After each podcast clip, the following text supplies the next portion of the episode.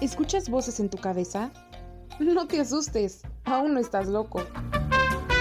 De la cabina de la Universidad Continente Americano llega a tus oídos Radio UCA.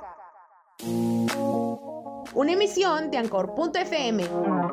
Encuéntranos en Spotify como Radio UCA. Ubicados en Avenida Irrigación 430, Colonia Cuauhtémoc, Celaya, Guanajuato. Y si después de escucharnos y retirarte los audífonos las voces continúan, mejor comienza a preocuparte. Que la cuarentena no te enloquezca. Esto es Radio UCA.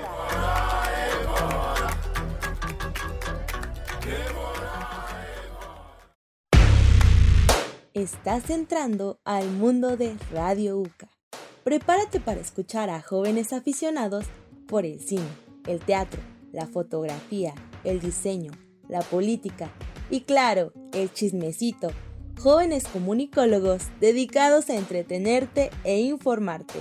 No te despegues, iniciamos.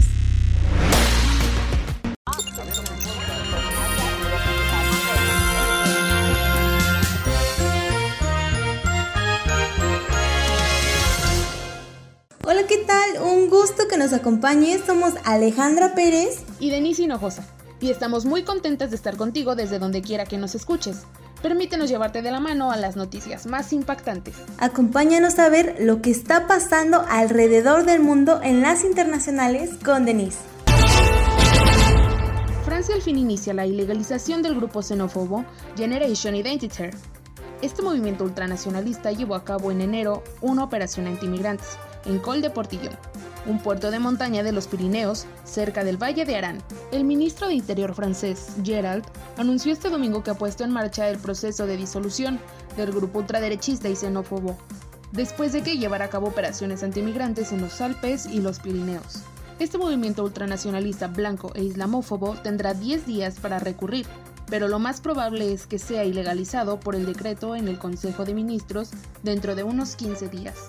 Una treintena de sus militares patrullaron la zona, exigieron el cierre de la frontera franco-española y ondearon banderas que proclamaban que querían defender Europa. Decían querer ayudar con su acción a las fuerzas del orden y a detener los inmigrantes clandestinos que cruzaran la frontera. A petición del presidente Emmanuel Macron, el gobierno francés ya ilegalizó en 2019 otros grupos de ultraderecha, pero Generation Identitaire había sido hasta ahora más cuidadosa para evitar su disolución. A diferencia de otros grupos ultras, Generation Identitary ha abandonado las referencias fascistas, el antisionismo radical, el activismo violento, la vestimenta típica y la propaganda underground. Explicó el historiador Nicolas Lebourg en un reciente artículo publicado en el semanario Le 1, su lema es, asustar al adversario, no a nuestras abuelas. ¿Puedes creer que ya existe el primer fondo para apoyar las demandas de los pueblos indígenas? Se trata de la primera institución mundial dedicada a aligerar los procedimientos para que las comunidades indígenas consigan la titularidad de sus bosques y tierras. La nueva organización se ha presentado en Estocolmo, el Fondo Internacional para la Tenencia de Tierras y Bosques, The International Land and Forest Tenure Facility. La nueva organización se ha presentado en Estocolmo. Proveerán de financiación y asistencia técnica a estas minorías y contribuirá a romper las trabas burocráticas, políticas y económicas que les suelen bloquear el paso a la hora de reclamar sus derechos. Porque aunque ya existen leyes y políticas, estas a menudo no se implementan por falta de capacidad, recursos o voluntad de las mismas autoridades. El fondo está financiado por varios actores, entre ellos los gobiernos de Suecia, Noruega y la Fundación Ford. Cabe señalar que esto no empieza de cero en su labor de apoyar las demandas territoriales indígenas. Desde 2014 ha desarrollado seis proyectos piloto en Panamá, Liberia, Camerún, Mali, Perú e Indonesia. Con ayuda de agencias gubernamentales y de tecnología de vanguardia, se han mapeado 178 millones de hectáreas que posteriormente han sido registradas y entregadas a sus legítimos propietarios. En otras noticias, la marca Lego decide dar presencia a las mujeres históricas de la NASA. La popular empresa juguetera ha decidido convertir en figuras Lego a las mujeres más representativas de la historia de la NASA. Los nuevos personajes son la científica computacional Margaret Hamilton, la matemática Katherine Johnson, la astronauta Sally Ride y la astrónoma y ejecutiva Nancy Grace Roma. La idea fue propuesta hace aproximadamente un año por Maya Winstock, subdirectora del canal y noticias del Massachusetts Institute of Technology. Escribió en su propuesta que Las mujeres han desempeñado papeles críticos en la historia del programa espacial de Estados Unidos, y en muchos casos sus contribuciones son desconocidas o subestimadas, en particular porque históricamente las mujeres han luchado para ganar aceptación en los campos de la ciencia, la tecnología, la ingeniería y las matemáticas. Lego anunció su decisión en Twitter con el siguiente mensaje. Estamos muy emocionados de poder presentar el set de mujeres de la NASA, de Maya, por su diversión y valor educativo, así como la experiencia clásica de construir y jugar. Como editora de ciencia y escritora, con un fuerte interés personal por la exploración espacial, así como las historias de las mujeres en la ciencia y la ingeniería, el proyecto de set Mujeres de la NASA de Maya Winstock fue su manera de celebrar sus logros femeninos con esas profesiones, declaró la portavoz del EGO. Y hasta aquí llegamos con las noticias internacionales. Ahora un breve recuento de lo que se habla en nuestro país con la voz de Ale Pérez. Con frío y a oscuras. El estado de Texas en el suroeste de Estados Unidos está experimentando las temperaturas más frías en más de 30 años. Algunas regiones en las que normalmente hay un calor desértico, el domingo el termómetro descendió hasta los menos 18 grados centígrados y las condiciones no mejorarán en los próximos días. E inesperadamente ha dejado a los estados del norte de México sin electricidad como consecuencia, casi 5 millones de clientes de la Comisión Federal de Electricidad en los estados de Nuevo León, Coahuila, Tamaulipas y Chihuahua, fronterizos con Texas, se han quedado sin electricidad debido a la falta de gas natural para las plantas generadoras. Y es que Texas suministra el combustible para las centrales eléctricas en esos y otros estados del norte de México, informó la CFE. El presidente Andrés Manuel López Obrador dijo que, además de la afectación a las líneas de suministros de gas, algunas de las cuales están congeladas, también ha elevado su precio exorbitantemente. Ya nosotros estamos tomando medidas, desde hace una semana estamos trabajando en este tema para sustituir, si se necesita, si se requiere, las fuentes de combustibles, explicó. Según la CFE, el precio del gas natural aumentó 5.000% al pasar de 3 dólares por unidad de volumen a más de 200 y en algunos, según la CFE, el precio llegó hasta los 600, indicó la empresa estatal. Con sus reservas de gas, CFE se encuentra inyectando gas a centrales estratégicas de soporte en Chihuahua y Nuevo León para evitar mayores afectaciones, expuso la CFE. Que con los niños no se metan. La secretaria de Gobernación, Olga Sánchez Cordero, encabezó la primera reunión para la estrategia de protección de niñas, niños y adolescentes ante la violencia armada, en la que aseguró que la atención a esta problemática es una de las prioridades del gobierno de México, ya que no se puede hablar de una verdadera democracia sin garantizar el goce de los derechos de esta población. Durante una sesión virtual, la titular de gobernación subrayó que este tema se atenderá de manera integral ya que de ninguna manera se debe permitir que el futuro de México se pierda en los caminos trazados por la violencia, desigualdad social y falta de oportunidades. Sánchez Cordero señaló que la violencia, como cualquiera de sus manifestaciones, tiene efectos devastadores en el desarrollo de la sociedad y es inaceptable porque afecta la vida de las comunidades, pero, sobre todo, desgarra la vida de quienes la sufren una de las consecuencias más terribles de este tipo de violencia es el reclutamiento de niñas, niños y adolescentes por parte del crimen organizado y deriva en otras afectaciones como la desaparición, la explotación sexual, la trata de personas, entre muchas dolorosas situaciones, manifestó. En este contexto, la Secretaría de Gobernación resaltó que este tema tiene que ver con un compromiso con la Organización de las Naciones Unidas, y afirmó que una sociedad que aspira al constante mejoramiento no puede permitir que sus jóvenes sean víctimas de la violencia y que vean perdidos sus sueños y su potencial de esta manera tan inhumana. En la reunión participaron el saliente secretario ejecutivo del Sistema Nacional de Protección Integral de Niñas, Niños y Adolescentes, Ricardo Bucio, así como Patricia Colchero Aragones, coordinadora de la información y estudio de la Secretaría Ejecutiva del CIPINA, entre otros. México busca regular plataformas como Twitter y Facebook para reducir su poder. Pero la polarización y la coyuntura electoral empañan un debate complejo que preocupa a expertos en todo el mundo. La reciente ofensiva del gobierno mexicano contra las redes empezó a principios de enero, cuando Twitter y Facebook decidieron suspender las cuentas de Donald Trump por incitar a la violencia en el Capitolio. López Obrador calificó la medida como censura y dijo que ordenaría estudiar un plan para crear una red social nacional con el fin de garantizar la comunicación y la libertad de expresión. Lo que inició como una cruzada soberana, sin embargo, fue derivando en una pulseada de la que parece imposible sustraer el horizonte de elecciones intermedias del próximo junio. A finales de enero, el presidente señaló al director de políticas públicas de Twitter por ser simpatizante o militante muy cercano del Partido de Acción Nacional. Dijo que esperaba que hiciera su trabajo de manera profesional y que no promoviera la creación de granjas de bots. Los días siguientes, Twitter bloqueó contenido o suspendió a varios usuarios, entre ellos a tres cuentas afines al gobierno con decenas de miles de seguidores, bajo el argumento de que infringían sus reglas de uso sobre spam. El presidente del partido oficialista, Mario Delgado, dijo que esos usuarios habían sido censurados. Me preocupa ese discurso de mientras me favorezcan las redes son maravillosas. Me preocupa ese discurso de mientras me favorezcan las redes son maravillosas, pero si no lo hacen son horrorosas.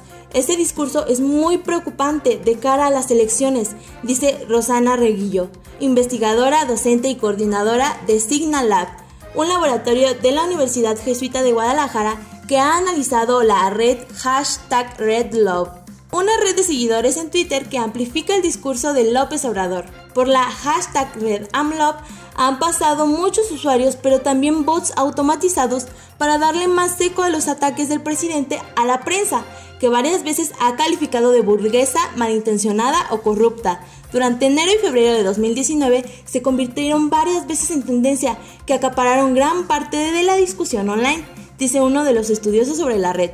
Pero el gobierno de López Obrador, apunta a Reguillo, ha perdido influencia en redes en los últimos meses. En el laboratorio venimos estudiando este fenómeno desde enero del 2019 y lo que hemos visto es como durante el 2019 y primer tercio del 2020 la llamamos cuarta T o la red AMLOV ganaban en narrativa, apabullaban. Esto ha disminuido, así que pensamos que o bien fue incidente artificial o se acabaron financiamientos para esto. Comienzan trabajos de esterilización animal por el bien de la sociedad celayense. La Secretaría de Salud de Guanajuato, CSG, informó que a partir de este lunes 8 de febrero se inicia la agenda para realizar esterilizaciones caninas y felinas de manera gratuita en la jurisdicción sanitaria número 3 con sede en Celaya y municipios aledaños. Daniel Alberto Díaz Martínez, titular de la dependencia, dio a conocer que se mantiene la mecánica para solicitar cita únicamente vía telefónica al número 461 1595 570 de lunes a viernes, ya sea de 8 a 9 de la mañana o bien de las 2 a las 3 de la tarde, por lo que no se recibirán personas que acudan con sus mascotas sin previa cita. Solicito a los interesados respetar los horarios y vías de comunicación, debido a que es el mismo personal que realiza las cirugías quienes llevan el control de la agenda, por lo que de las 10 a las 2 se encuentran atendiendo a perros y gatos que llevan a esterilizar. Resaltó que durante la primera etapa de esta nueva modalidad durante el 2020 se realizaron 1.400 esterilizaciones y se evitó la aglomeración de personas por lo que debido al panorama epidemiológico por el COVID-19 se tomó la decisión de mantener este formato. Díaz Martínez detalló que al momento de realizar la cita vía telefónica se le brindará a la persona el día, la hora y la dirección a la cual debe acudir, y se pide solo la asistencia de una persona por mascota con uso correcto de cubrebocas, mantener sana distancia y pasar por el filtro de toma de temperatura y aplicación de gel alcohol para realizar higiene de manos. Finalmente pidió el apoyo de la población para presentar a sus mascotas aseadas, no preñadas ni en celo, además de contar con ayuno de 8 horas, que sean mayores de 2 meses y llevarles una cobija para el tiempo de recuperación.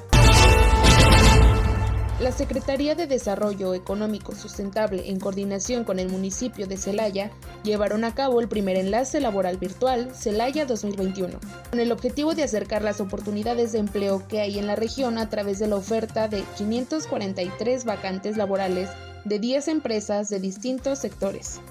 Mauricio Usabiga Díaz Barriga, secretario de Desarrollo Económico Sustentable, dijo que el programa de enlace laboral virtual es una de las medidas implementadas como parte de la estrategia de reactivación económica que encabeza el gobernador Diego Sinue Rodríguez Vallejo ante la emergencia sanitaria, la cual representa acercar oportunidades para que los guanajuatenses tengan una fuente de ingreso y oportunidades de bienestar para sus familias, mejorando con esto su calidad de vida. Como parte de las acciones y dentro de los servicios de vinculación laboral, se ha creado la estrategia de enlaces laborales virtuales, eventos acordes a las disposiciones de ciudadanos ante la contingencia por COVID-19 por medio de entrevistas virtuales entre los buscadores de empleo y los representantes de las empresas en el estado de Guanajuato, cuidando con ello la salud de todos y todas y acercando las oportunidades de empleo que hoy en día se tienen. Entre las empresas que participaron en este primer enlace laboral destacan Mave, Capistrano, León, Adeco, Beta, Global Staffing, AESI, Coplainza, entre otras, ofertando vacantes de perfiles administrativos, técnicos y operativos. Las acciones coordinadas entre el gobierno estatal, municipal y la iniciativa privada buscan contribuir a mejorar los ingresos de las familias guanajuatenses y elevar la calidad de las fuentes laborales en el Estado, generando nuevas oportunidades de trabajo y aprovechando las plataformas tecnológicas para enlazar a las empresas que requieren personal con los buscadores de empleo el Ayuntamiento de Celaya aprobó un ajuste salarial de 3.5% a los empleados municipales que ganen menos de 30 mil pesos, incluyendo en este aumento a los tres primeros niveles de la Policía Municipal, siendo posiblemente el último incremento que reciban los elementos. El regidor Aldo Velázquez resaltó que en este ajuste salarial se incluye también a los policías, algo que se implementó en la actual administración municipal, ya que anteriormente los incrementos al sueldo de los policías solo se daban a través del programa de fortalecimiento a la seguridad, por lo que ante la desaparición de este fondo posiblemente no haya otro aumento este año.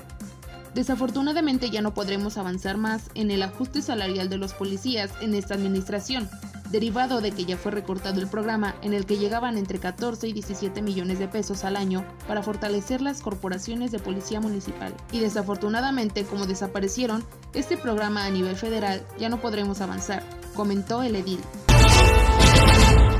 Y en el área de deportes, los organizadores de Tokio 2020 lo tienen claro, habrá Juegos Olímpicos. Así lo aseguró de nuevo este martes el presidente del comité organizador, Yoshiro Mori, Seguiremos adelante independientemente de la evolución del coronavirus, dijo en una reunión de organizadores olímpicos y miembros del partido gobernante de Japón en Tokio. Mori aclaró que debemos ir más allá de la discusión sobre si lo haremos o no, se trata de decidir cómo lo haremos. Pensemos en un nuevo tipo de Juegos Olímpicos en esta ocasión. Estas palabras coinciden en el tiempo con la decisión del gobierno nipón de extender el estado de emergencia en el país hasta el 7 de marzo por el incremento de casos de coronavirus. El relevo de la antorcha olímpica a nivel nacional aún debe comenzar el 25 de marzo. Este miércoles está previsto que los organizadores describan más detalles de las extensas medidas que van a adoptarse contra el coronavirus en los Juegos Olímpicos. Sin embargo, entre la opinión pública, la oposición al evento es mayoritaria, por lo que muchos japoneses están a favor de un nuevo aplazamiento o una cancelación. Y en espectáculos tenemos a The Weeknd con los beneficios de ser la estrella del medio tiempo del Super Bowl. Tras la presentación de The Weeknd en el espectáculo en medio tiempo, las ventas de su música aumentaron 385% en Estados Unidos. Según el reportaje publicado por Billboard, las nueve canciones que sonaron en el estadio Raymond James ocasionaron cerca de 29 mil descargas de un total de 32 mil compras de canciones y 4 mil de discos completos tan solo el día del partido. En la fecha anterior se registraron solo 7.500 descargas relacionadas con The Weeknd en general.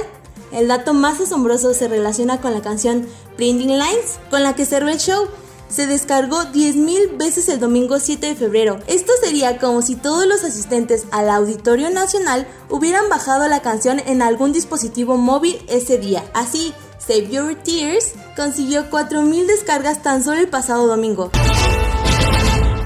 Con esto nos despedimos y esperamos tu compañía en nuestro próximo programa.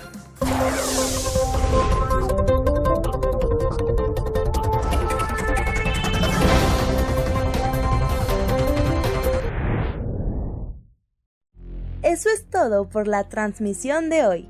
Pero ¡hey! Que no decaigan los ánimos. Síguenos para no perderte nada de tus programas favoritos. Prepárate mundo, que aquí vamos.